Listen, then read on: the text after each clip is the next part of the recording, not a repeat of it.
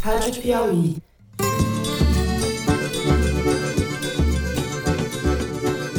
Olá, sejam muito bem-vindos ao Foro de Teresina, o podcast de política da revista Piauí. O Eduardo Leite deve se afastar da influência maléfica do Aécio Neves. O Aécio Neves me propôs um debate eh, numa horta, não sei o que ele queria fazer comigo numa horta. Eu, Fernando de Barros e Silva, como sempre na minha casa em São Paulo, tenho o prazer de conversar com os meus amigos José Roberto de Toledo, aqui pertinho. Opa, Toledo. Opa, Fernando. A Alemanha, a Áustria agora, eles estão sofrendo com, com a nova onda de casos, pessoas que não tomaram a vacina. Opa, opa, e com Thaís Bilenque, também em São Paulo. Estamos em São Paulo, né, Thaís? Oi. Salve, salve! Estamos em São Paulo. Salve, Thaís. Infelizmente, só neste ano já foram 58 chacinas com mais de 240 pessoas mortas. Bom, vamos direto para os assuntos da semana.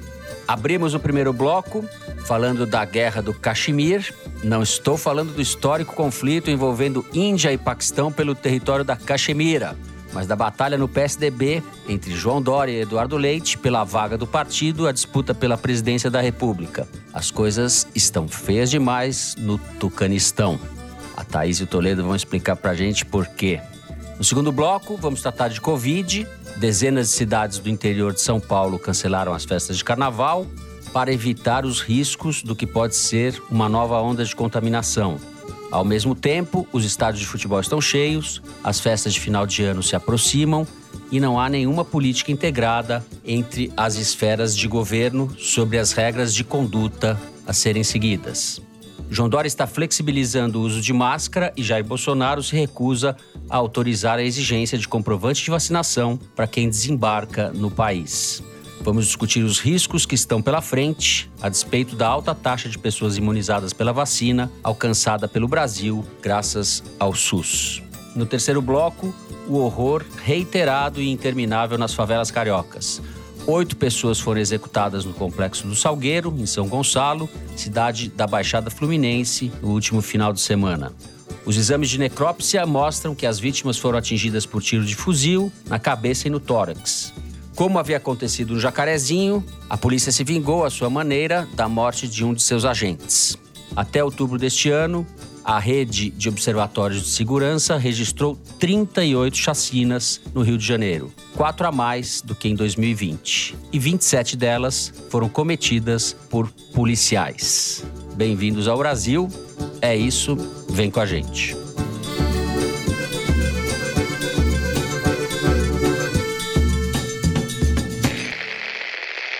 Muito bem, o PSDB ainda não conseguiu concluir as suas prévias. Quem dera fossem só problemas técnicos, né, Thaís, no sistema de votação. O que a gente viu foi um festival de baixarias, acusações, e o partido acabou expondo as suas fraturas antes mesmo de definir o seu candidato à presidência da República, o que deve ocorrer agora no próximo domingo, se tudo der certo.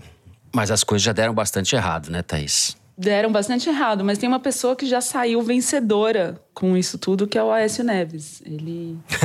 é verdade. Ele é o grande vencedor das prévias que não aconteceram. Ele trabalha contra elas, né? Ele não trabalha a favor do Eduardo Leite, ele trabalha contra o Dória e, no fundo, ele trabalha contra o PSDB ter candidato à presidência da República. E no PSDB fala-se, inclusive, que ele negocia a emenda do relator, ele tem o aval do governo para negociar apoios dentro do PSDB com emenda do relator, com o orçamento secreto, operou na véspera do evento para esvaziar o evento e agora tem essa tese, né, que foi até aventada pela própria faculdade que fez o aplicativo das prévias de hackeamento, enfim, nos três, quatro dias anteriores ao evento da votação das prévias, o AS operou para menos pessoas irem presencialmente votarem nas urnas que estavam dispostas em Brasília só, porque no resto do país, quem não fosse a Brasília teria que votar pelo aplicativo.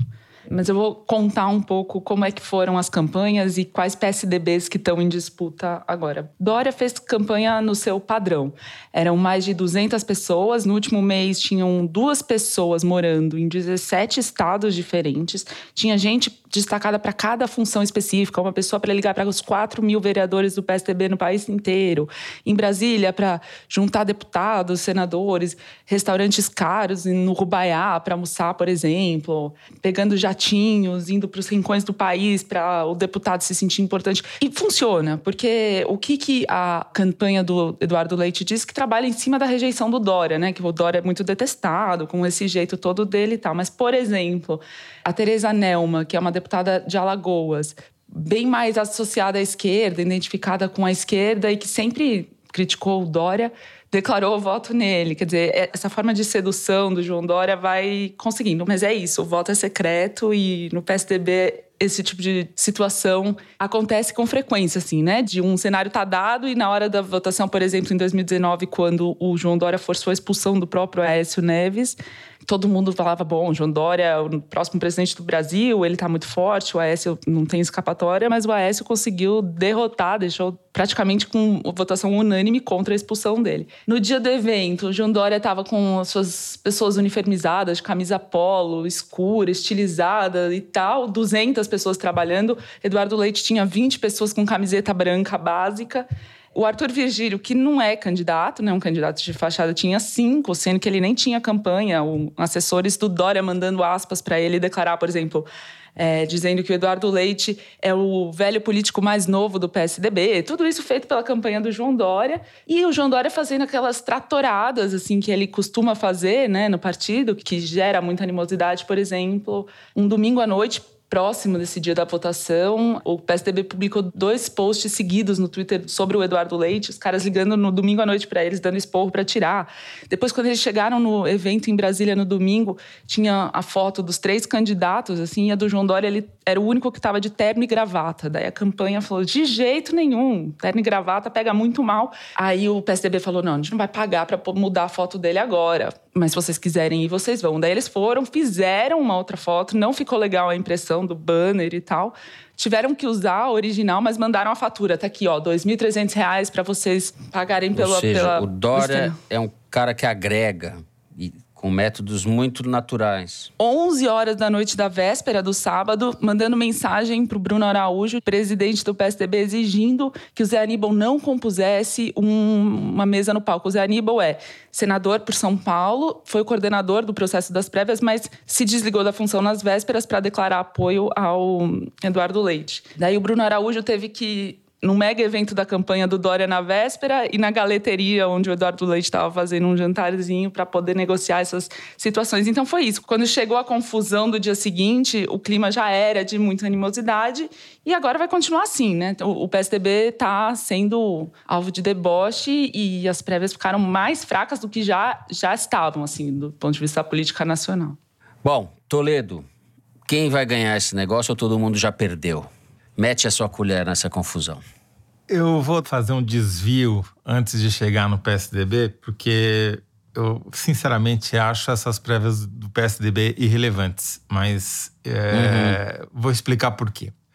Segundo o manual para se livrar de governos autoritários, do qual a gente já falou aqui no foro, e que o Oliver Stunkel resumiu num artigo para Piauí, a prioridade zero da oposição para impedir que o autocrata se transforme em ditador e destrua a democracia de vez é evitar que ele chegue ao segundo mandato. E para conseguir isso, a primeira coisa a fazer é transformar a eleição em um plebiscito sobre o governante. Ou seja, unir de um mesmo lado todo mundo que abomina o que ele faz, porque entende que não há ninguém pior do que o autocrata para governar o país, e que ele é a maior ameaça à própria existência da oposição, pois o Brasil está falhando já na largada, não está conseguindo passar nem por essa primeira regra. Há vários sinais de que a eleição presidencial de 2022 não será um plebiscito sobre o governo Bolsonaro. Ou seja, não será quem aprova contra quem desaprova o governo, o que seria letal para a candidatura dele, porque a maioria absoluta e mais um pouco acham que o governo Bolsonaro é ruim ou péssimo. E quais são esses sinais? Pouca gente notou, mas as manifestações da oposição contra o governo morreram antes de começar. Morreram de inanição. A do dia 12 de outubro foi um fracasso se comparada com o ato pró-governo do 7 de setembro. E a do dia 15 de novembro não foi um fracasso porque não aconteceu. Adiaram para o dia 20, para coincidir com o Dia da Consciência Negra, e o que se viu foram atos contra o racismo, sempre necessários, com uma faixa fora Bolsonaro lá no fundo. Logo, ficou demonstrado que a oposição não vai junta para a rua. Se for, vai cada um uhum. no seu dia, do seu jeito, com a sua pauta própria e diferenciada. A estratégia do bolsonarismo também é reveladora, também é um sinal disso que eu estou falando. E é muito importante porque ela revela como está se armando o cenário para 2022. Desde o 7 de setembro, quando ele esticou demais a corda, Bolsonaro parou de falar barbaridades golpistas. Ele e os seus seguidores focaram os ataques não no Lula, nem no PT, mas no Sérgio Moro e um pouquinho no PSDB. Com o PSDB, os bolsonaristas não precisaram nem gastar energia, né? Porque, como escreveu um gaiato no Twitter sobre as prévias do partido, o PSDB perdeu uma eleição na qual só ele estava concorrendo, né? Foi um feito. Ele deixou de ser opção de poder até para os Faria Limers, só continua relevante nas manchetes dos jornais que ainda não se conformaram que o PSDB tem processo acelerado de emedbização, ou seja, está virando um punhado de fieldos regionais sem liderança nacional, como já é o PMDB desde 1989.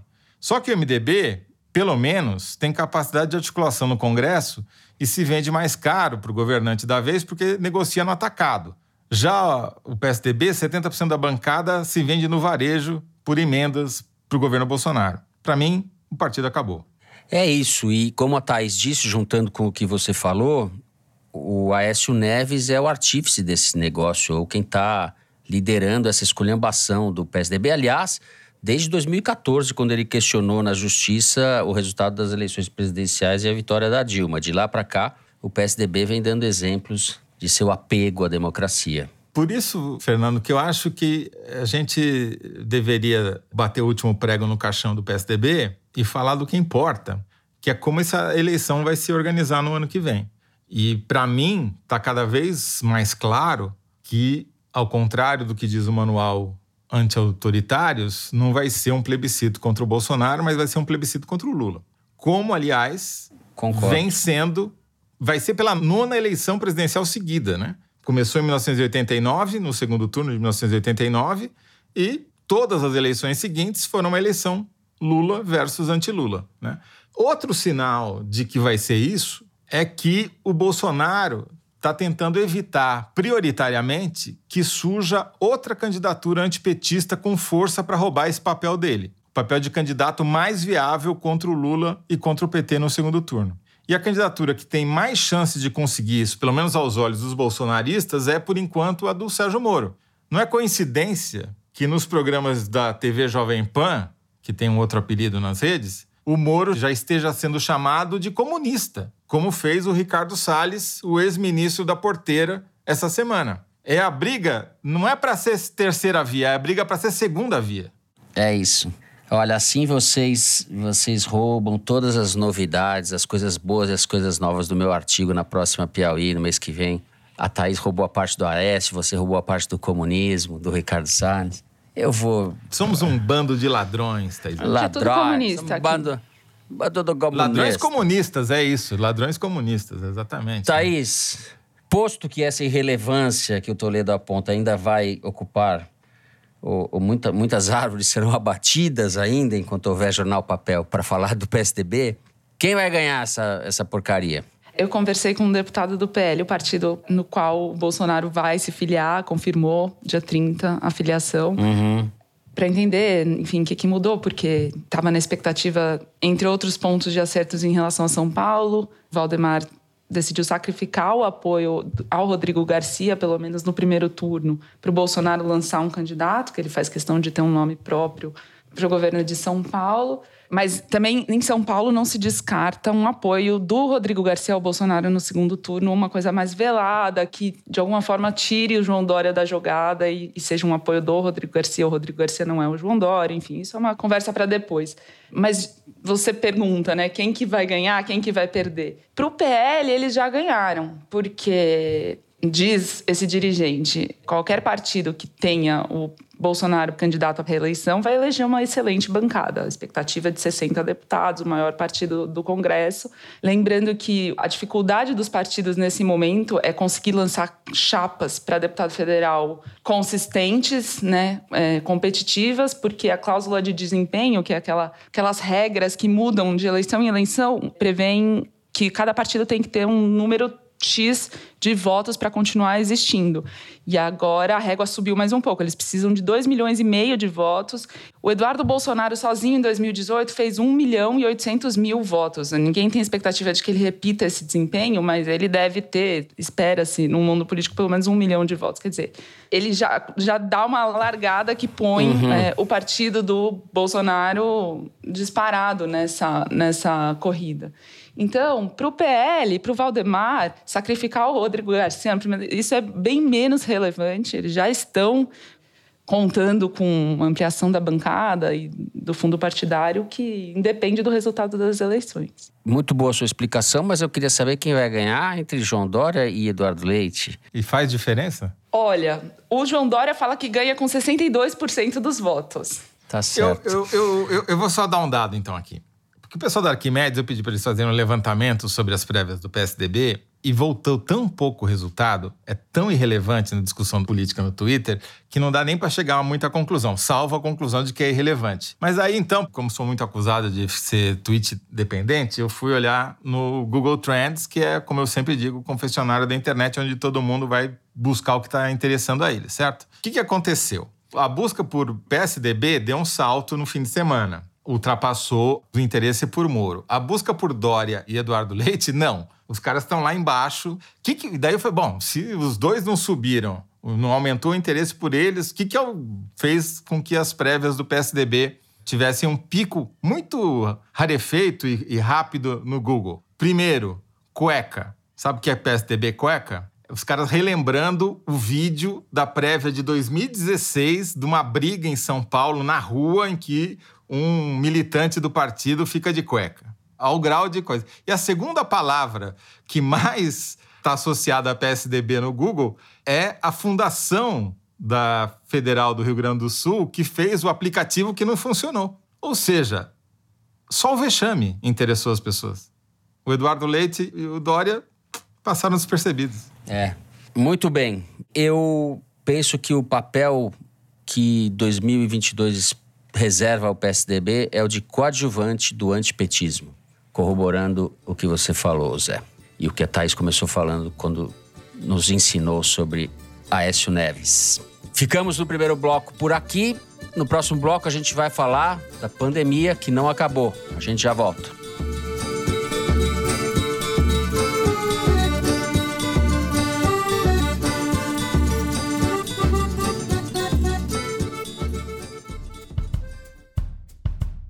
Em 2019, o Brasil emitiu mais de 2 bilhões de toneladas de CO2 equivalente. O iFood sabe que isso precisa mudar. Por isso, assumiu o compromisso de um crescimento sustentável e com impacto positivo para o meio ambiente. O nosso programa de sustentabilidade, ele chama iFood Regenera, porque a gente acredita que tem que devolver mais para o meio ambiente do que a gente toma dele. André Borges, head de soluções sustentáveis do iFood. E como que a gente quer criar esse saldo positivo de regenerar? A gente fez uma parceria muito legal com a SOS Mata Atlântica e hoje o iFood é uma das principais plataformas de doação do Brasil. Pelo aplicativo do iFood, agora é possível que qualquer consumidor participe desse movimento fazendo uma doação através da aba Perfil. Até o momento, mais de duas mil mudas de árvores nativas da Mata Atlântica foram plantadas com os recursos arrecadados. O objetivo é chegar a 6 mil. Quem comenta é Luiz Fernando Guedes Pinto, diretor de conhecimento da SOS Mata Atlântica. Então, essa atitude do iFood com essa parceria com a SOS Mata Atlântica, ela tem um impacto global, mas também tem um impacto muito local em proteger a água, proteger a biodiversidade, proteger o solo e causar um efeito positivo para todos. Para saber mais, acesse institucional.ifood.com.br barra nossos compromissos. Vamos usar a mesma inovação e tecnologia que guiam o nosso negócio para fazer um futuro diferente.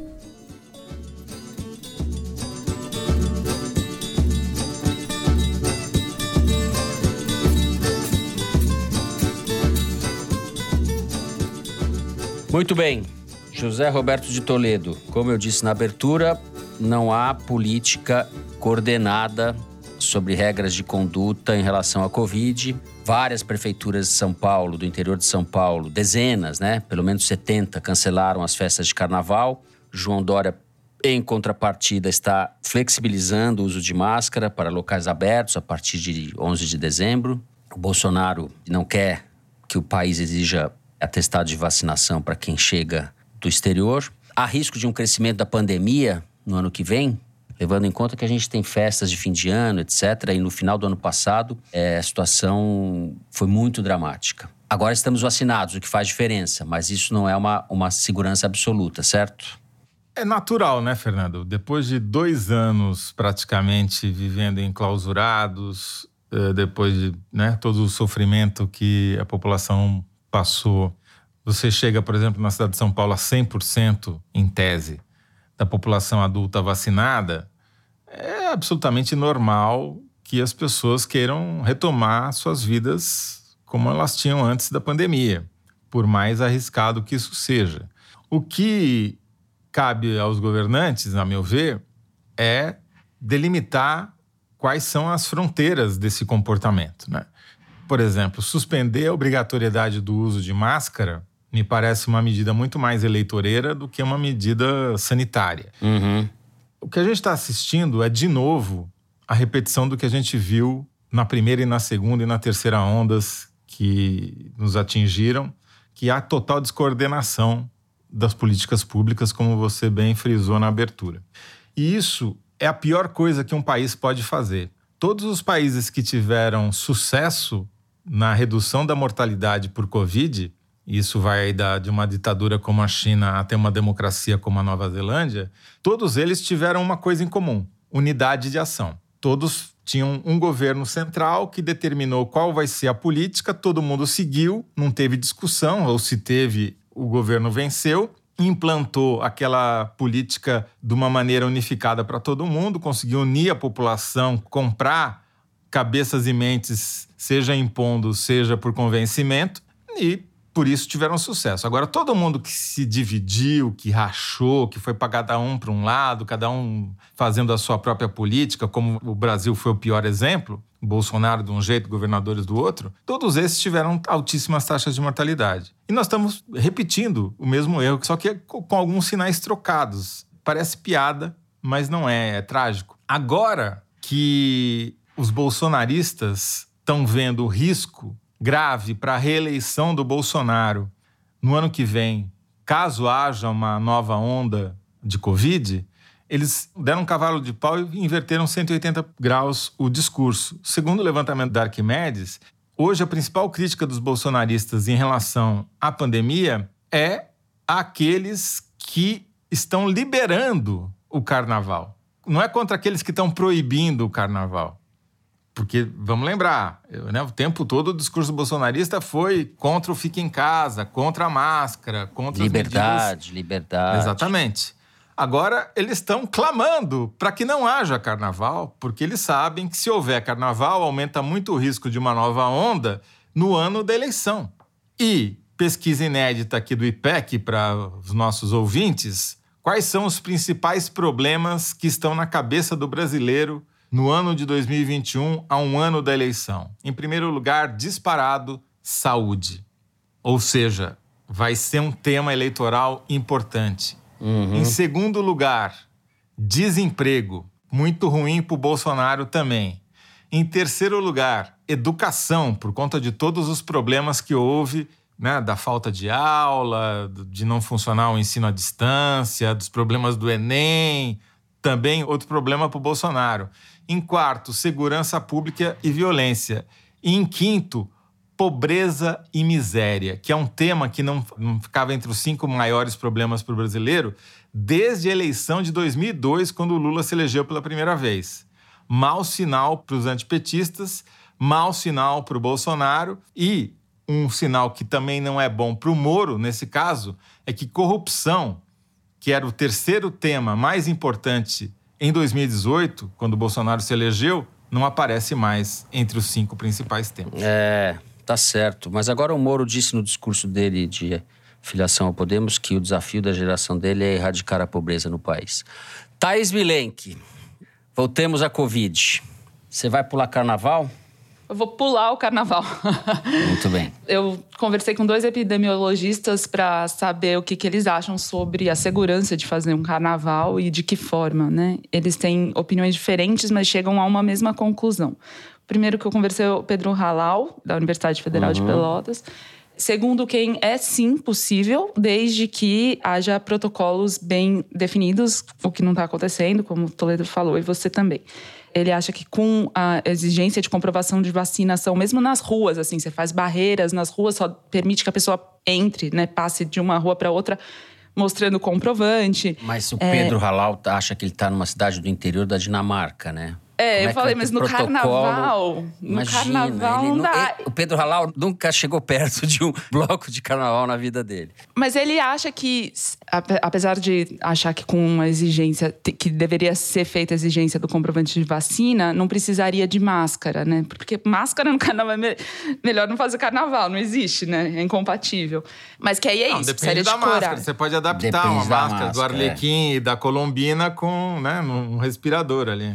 Olha, eu acho que máscara é, e carnaval é não colou, não colou, não colou, não colou, tá bom. O pessoal Tempo quer dar novo. beijo no carnaval. É isso, como é que vai? É. Não tem jeito.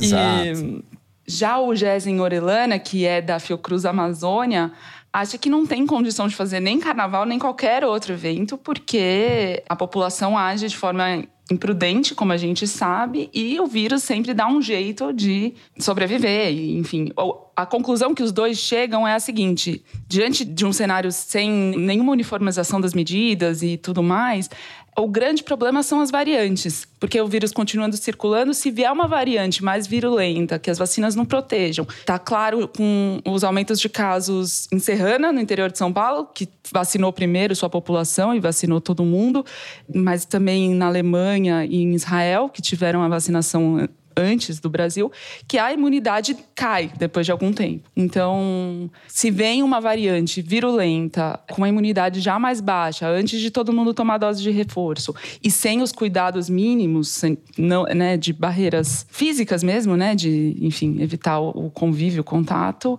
aí sim pode vir uma quarta onda mais complicada para o Brasil. Mas o ruim e o bom é que o Brasil tem não só uma taxa de vacinação das mais altas, como também tem uma das populações mais infectadas. Por isso, infelizmente, essa taxa de mortos que o Brasil tem. As pessoas que sobrevivem têm imunidade e a memória da imunidade, isso protege um pouco mais a população brasileira também. Eu, eu pegando carona nisso que a Thaís falou, o fundamental é isso que ela disse, que a imunidade, mesmo estando nós paulistanos aqui, moradores de São Paulo, com 100% da população teoricamente vacinada, população adulta, essa imunidade vai cair com o tempo. A gente só não sabe quando, não sabe exatamente quanto tempo demora, mas ela vai cair. Por isso que todo mundo está aprovando terceira dose, porque já sabe que a segunda está indo embora, né? Então é uma medida preventiva. Só que à medida que isso, que essa vacinação vai se tornando corriqueira, a adesão à terceira dose provavelmente vai ser menor do que a adesão à segunda. E a adesão à quarta vai ser menor que a terceira. É que nem a vacina contra a gripe. Se você não faz um enorme esforço para taxa de vacinação. É, é, tem que mobilizar. E se, a, se os governantes estão divididos, se cada um está chutando por um lado para variar, a chance disso da gente ter sucesso também nessas campanhas de vacinação terceira, quarta, o que for, é menor, né? Esse é o risco. É, eu penso, como leigo, que o país já está e já foi suficientemente traumatizado para que seja obrigado a ter prudência nesses próximos meses, porque seria uma tragédia, enfim, algum descontrole da epidemia seria uma tragédia. Só para dar um exemplo de política pública que poderia ser adotada que minimizaria esse risco, que são os testes rápidos, que hoje já existem testes rápidos além do PCR, né, que é um teste mais caro, complicado e demorado. Esses testes de farmácia, tem alguns deles é que têm um, um, nível de confiança bastante bom. Se você fizesse isso em massa, por isso eu vou ao encontro do que disse o Pedro Halal, porque esse tipo de teste poderia ajudar muito na prevenção. Para você entrar em lugares fechados, né? você quer entrar num baile de carnaval, só fazendo o teste ali na porta e mostrando é. que você. É que essas festas acontecem na rua, né? De maneira muito improvisada. Eu, eu, eu tenho o maior respeito pelo, pelo Pedro Halal. Acabei fazendo uma brincadeira. Ele é um cientista seríssimo, e, e mas eu realmente acho impossível fazer esse controle nos blocos de rua. É impossível. Não, dá para você fazer para entrar na Sapucaí, dá para fazer, para entrar no baile de carnaval, dá para fazer, vai ter uma fila, vai ter uma fila, mas é melhor do que a alternativa, né? Mas assim, a gente com motivos está discutindo o carnaval, mas o fato é que você estava mencionando, né, essa expectativa das pessoas de voltarem para a rua, para os eventos sociais e tudo mais já está acontecendo. Já estádios de futebol. É por isso que eu troquei o futebol, como meu time está lá embaixo na tabela, eu troquei o futebol pelo tênis, eu vejo tênis na televisão e eu vou ver séries no carnaval, em casa. Fiquem em casa, é melhor. Bom, vou encerrar. Quando o Zé falou do teste rápido, eu ia fazer uma piada de mau gosto, não é de mau gosto, mas circulou um vídeo aí do, do, do, Dória dando uns pulinhos do lado da Cláudia Leite. A única coisa rápida é a perninha do Dória dando aqueles pulinhos do lado da Cláudia Leite, né, Toledo? Esse é o teste rápido. Muito bem. Talvez seja melhor cortar isso daí, hein, diretor? Vocês avaliam. Não vai cortar, não vai cortar. Então, então não corta. Minha reputação já foi embora. Ficamos por aqui no segundo bloco. Vamos para o número da semana. Estatística que é retirada da seção Igualdades do site da Piauí. Mari, diz pra gente qual é o número. Fernando, apesar dessa voz de quem está resfriada, o número da semana é 153 mil. Em 2020, foram registrados 153 mil pedidos feitos ao governo federal de acesso a dados, informações e documentos com base na Lei de Acesso à Informação. No mesmo período, nos Estados Unidos, foram 790 mil solicitações com base na lei equivalente americana, a Freedom of Information Act. Gripada em inglês fica difícil. Mas vamos lá. No primeiro ano da pandemia, o número de pedidos aqui no Brasil até subiu em comparação ao ano anterior, subiu 19%. E quem entende do assunto acredita que isso tem relação com o auxílio emergencial. Para se ter uma ideia, ainda assim, comparando aos Estados Unidos, foram 240 solicitações a cada 100 mil americanos. No Brasil, a proporção foi de 72 solicitações a cada 100 mil pessoas. A Lei de Acesso à Informação completa 10 anos agora em novembro e o Igualdades dessa semana traz dados da agência Fiquem Sabendo sobre essa importante lei. Agora, adivinha quais são os, os órgãos públicos que mais classificam documentos como secretos? 71% dos classificados como secretos são da Marinha e 13% da Aeronáutica. Ou seja, só os dois juntos já dá quase 90%. É, não, e o que incomoda muito na, na forma como o governo responde à lei de acesso à informação é essa prorrogação de prazos, assim. Às vezes demoram dois anos para te mandarem uma resposta, entendeu? Quando, quando chega a resposta, já mudou o governo, praticamente. Uhum, uhum. Essa lei, é, ela é fundamental e é fundamental que, que continue sendo cobrada, porque o governo faz todas as manobras possíveis para driblá-la.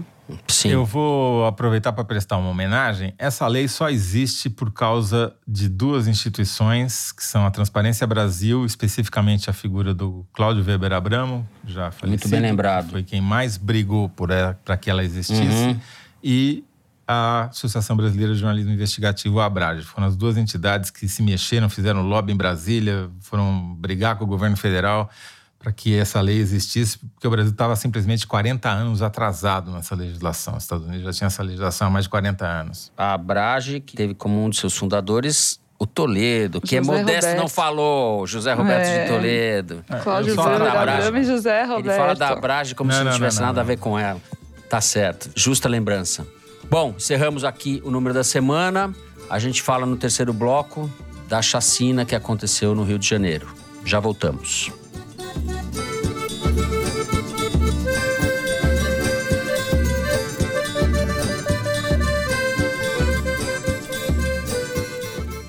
Assine a Piauí exclusivamente digital.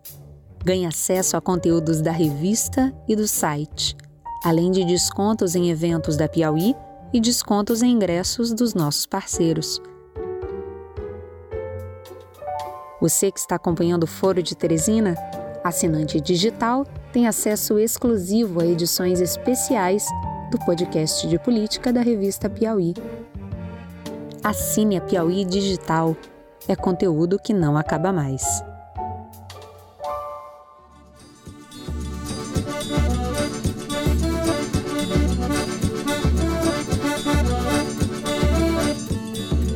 Muito bem. Tivemos essa chacina no complexo do Salgueiro, em São Gonçalo, no Rio de Janeiro, região metropolitana, cidade da Baixada. É mais uma, é difícil de falar sobre isso, porque parece, parece não, é um déjà vu, é um absurdo que acontece com tamanha naturalidade, tamanha recorrência, que a gente não sabe nem por onde começar.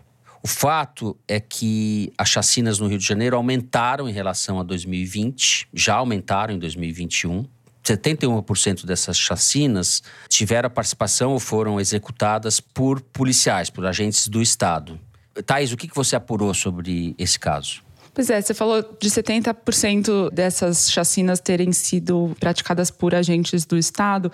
Tem muitos dificultadores para identificá-los, né? É, uhum.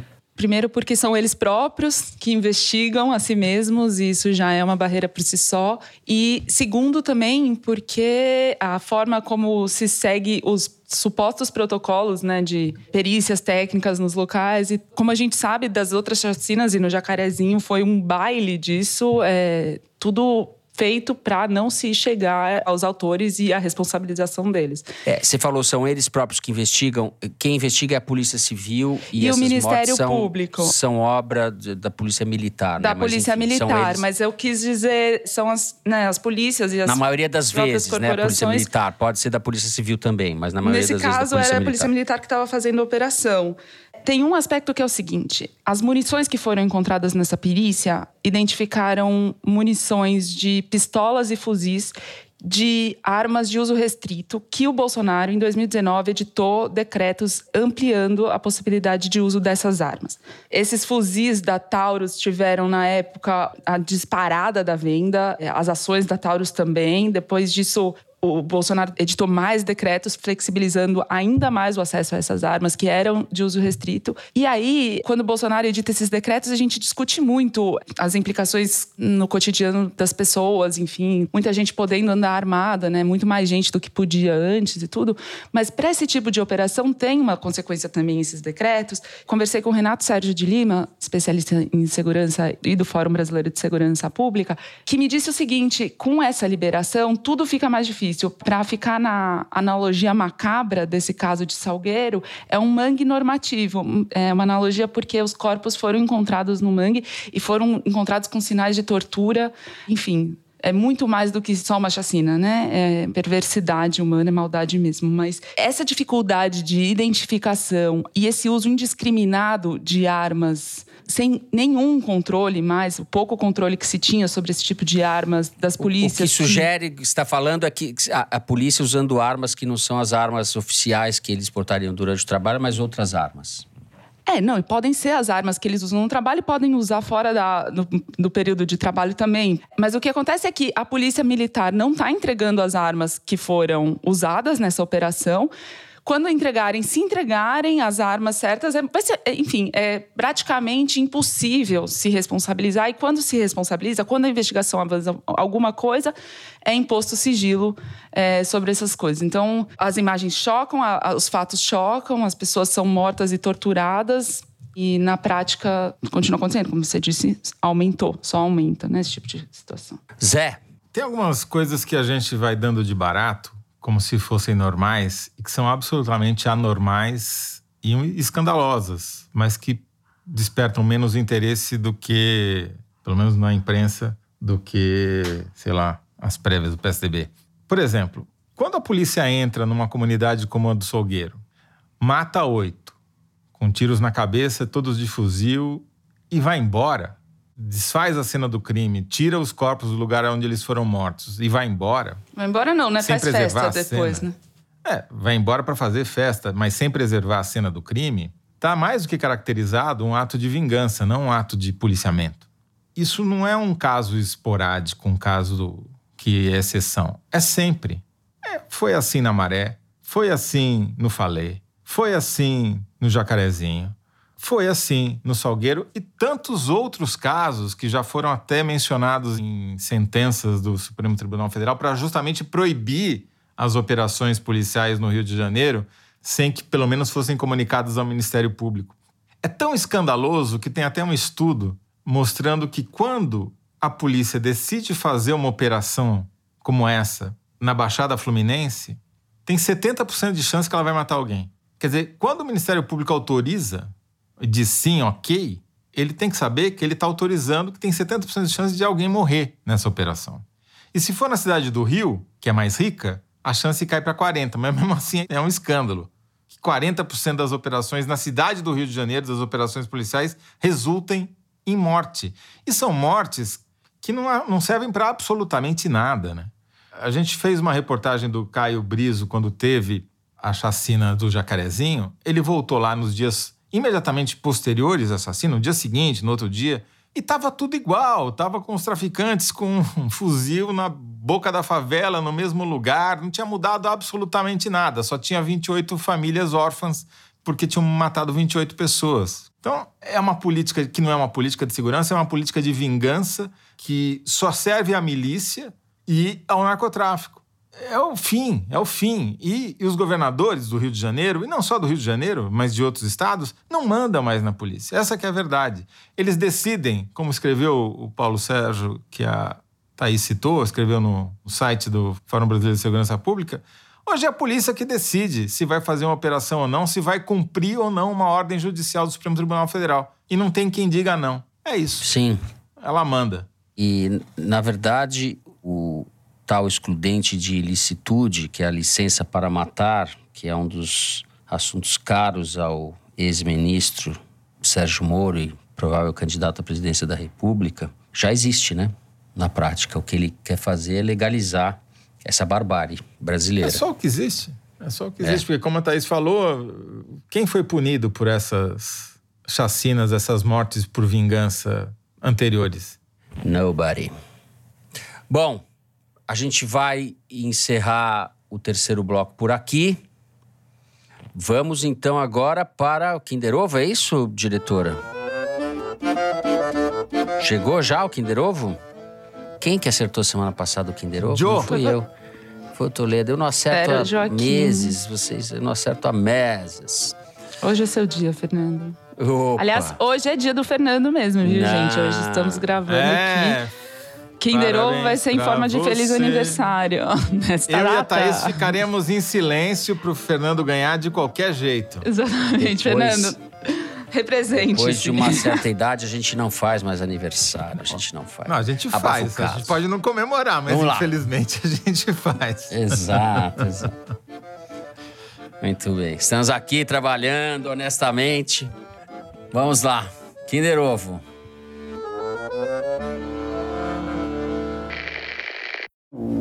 Doutor Sérgio Moro, né, ele tem luz própria, né? É alguém que conquistou parcela da população Mourão. brasileira pela atuação dele como Mourão. juiz, é? principalmente é Mourão, ali no julgamento vice-presidente do Petrolão. É. Né? Então, ele tem Aê, essa, esse espaço da, da, da, do campo você, político. Ô, Mário, Eu você, vejo você ele hoje uma é, principal com eles, candidatura é da assim chamada terceira via, né?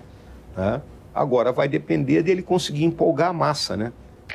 Mourão, falando coisas sensatas, né? Moro e Mourão. Tá aí, a chapa. Falando coisas sensatas sobre o, o, o sensatos, eu digo, assim, pertinentes. É o próximo é governador do Rio de Janeiro. É, pertinentes. Se o Mourão foi eleito governador do Rio, o Rio vai passar a se chamar Vila Militar do Rio de Janeiro. É o projeto, né, Zé? É o projeto. Vocês deixaram eu ganhar. Deixaram eu ganhar, como disse Fernando Henrique. Que novo não teve graça. Fernando, sorte de aniversariante? Olha, depois dessa resposta a nível Hamilton de velocidade, eu vou até colocar outro Kinder Ovo para te dar de presente de aniversário. Se eu fosse presidente e fosse ruim no que eu tô fazendo, eu também ia fazer isso. Eu ia pegar a entrevista é e falar Anitta. assim, ó, oh, tu tenho 10 minutos, hein? Anitta. E aí eu ia ficar Fernando, só falando merda, falando besteira do Gente, olha aí! Eu ia responder nada que eu tô precisando fazer. Só que não é nada. Só falei dos outros, falei mal dos outros ganhei os likes no Twitter, lacrei. Esqueci. O que, era pra eu fazer mesmo? Não lembro. Nunca votarei e políticos que fazem piada de cidadão que não entende sobre política. Porque um bom político, ele deveria saber que o ensino público brasileiro é uma bosta e a gente não entende nada de política. Mari, essa, sabe por que, que acertei? Eu vi esse negócio ontem no Twitter, no, em alguma dessas redes sociais que a gente fica perdendo tempo apertando botão. Eu vi a Anitta falando. Olha só, acertei duas vezes. É dois prédios. Olha, é. Se tiver mais todas um. as expectativas. Bicampeão! Muito bem. Mourão e Anitta. Viu, Mari? A gente Dá é uma versátil chapa, né? aqui Dá também. uma chapa. A gente é versátil, a gente é versátil. Os dois têm uma Bom. coisa em comum, né? Nenhum dos dois gosta do Bolsonaro e o Bolsonaro não gosta de nenhum dos dois. Exato, exato. Exatamente. Bom, vamos então para o Correio Elegante. Momento das cartinhas que vocês nos enviam.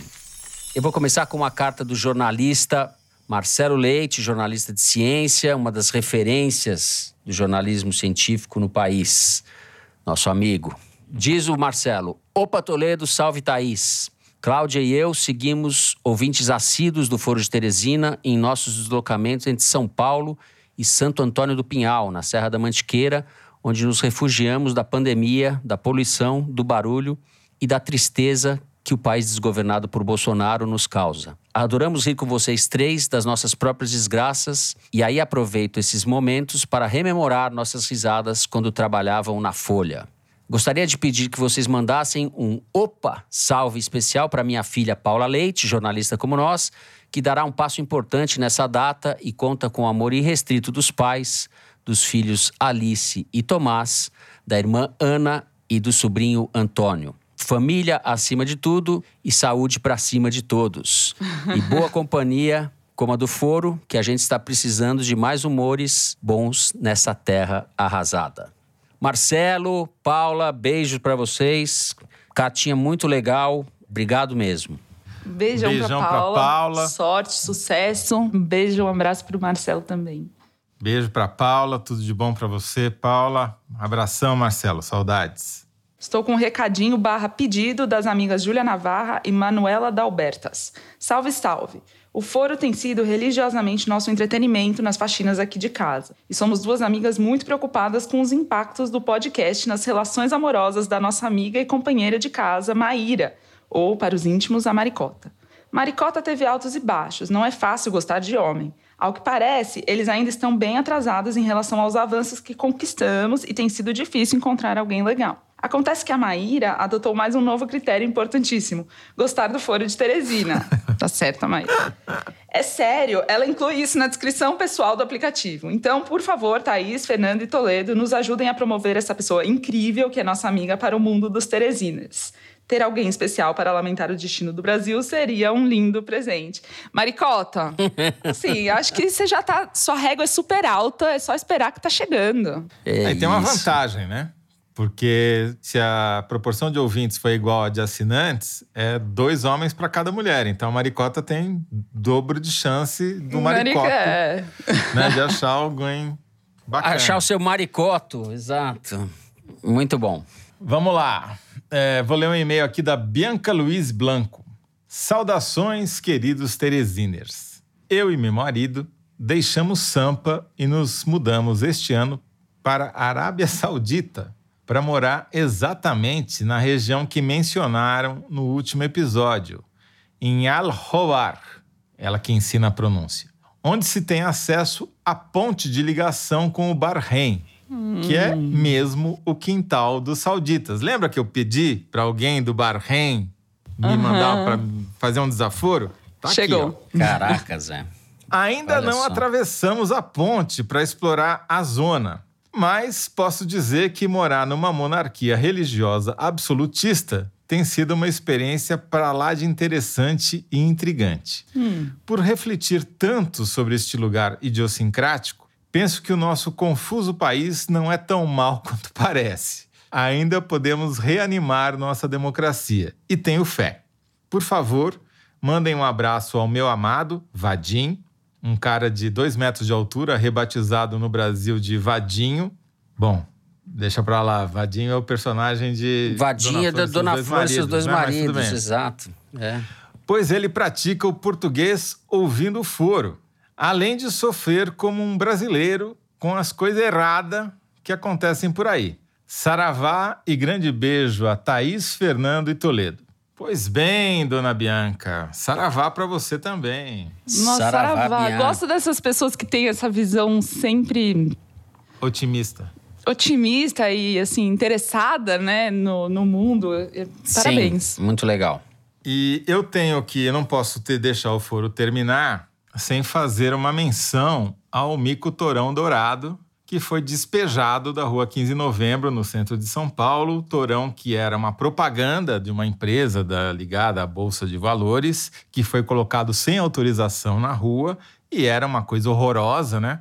Devia, como alguém escreveu no Twitter, em vez de mico torão dourado, o melhor nome que ele deve ser conhecido a partir de agora que foi despejado é vaca amarela da bolsa. Né?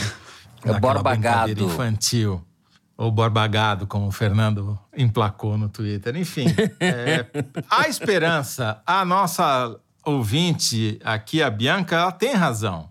As coisas podem melhorar. Até o mico foi tirado, né? o mico dourado foi tirado da rua. Está agora fazendo curso na Empíricos. é isso.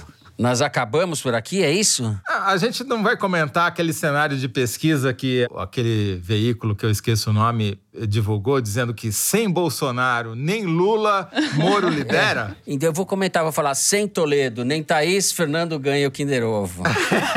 tá? tá certo, Mari? Não é isso? Muito sem bom. Sem Toledo, Fernando, nem Thaís, Fernando ganha Chave de ouro. Muito bem. É isso. Bom, assim vamos terminando o programa de hoje. Se você gostou, não deixe de seguir a gente no Spotify, no Apple Podcast ou na Amazon Music, favoritar no Deezer e se inscrever no Google Podcast, no Cashbox ou no YouTube. Assim você fica sabendo das novidades, dos episódios especiais e das edições extras. O Foro de Teresina é uma produção da Rádio Novelo para a revista Piauí, com a coordenação geral da Paula Scarpim. A direção é da Mari Faria, a produção é do Marcos Amoroso. O apoio de produção é da Bárbara Rubira, a edição é da Evelyn Argenta e da Cláudia Holanda. A finalização e a mixagem são do João Jabassi, que também é o intérprete da nossa melodia tema, composta por Vânia Salles e Beto Boreno. A Mari Faria também edita os vídeos do Foro Privilegiado, o teaser que a gente publica nas redes da Piauí. A nossa coordenação digital é feita pela Juliana Jäger. A checagem é do João Felipe Carvalho e a ilustração no site da Piauí é do Carval. O Foro de Teresina foi gravado em nossas choupanas paulistanas. Eu me despeço assim dos meus amigos José Roberto de Toledo. Tchau, Toledo.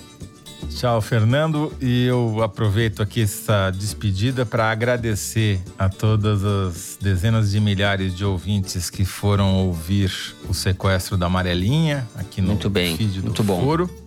E tiveram a bondade de ir lá falar, tercer loas ao podcast que tem cinco capítulos e o próximo entra nesta segunda-feira. Não perca, não me deixem só. Muito bem. Tchau. Excelente é podcast. Excelente mesmo. Thais Bilenque, tchau, tchau.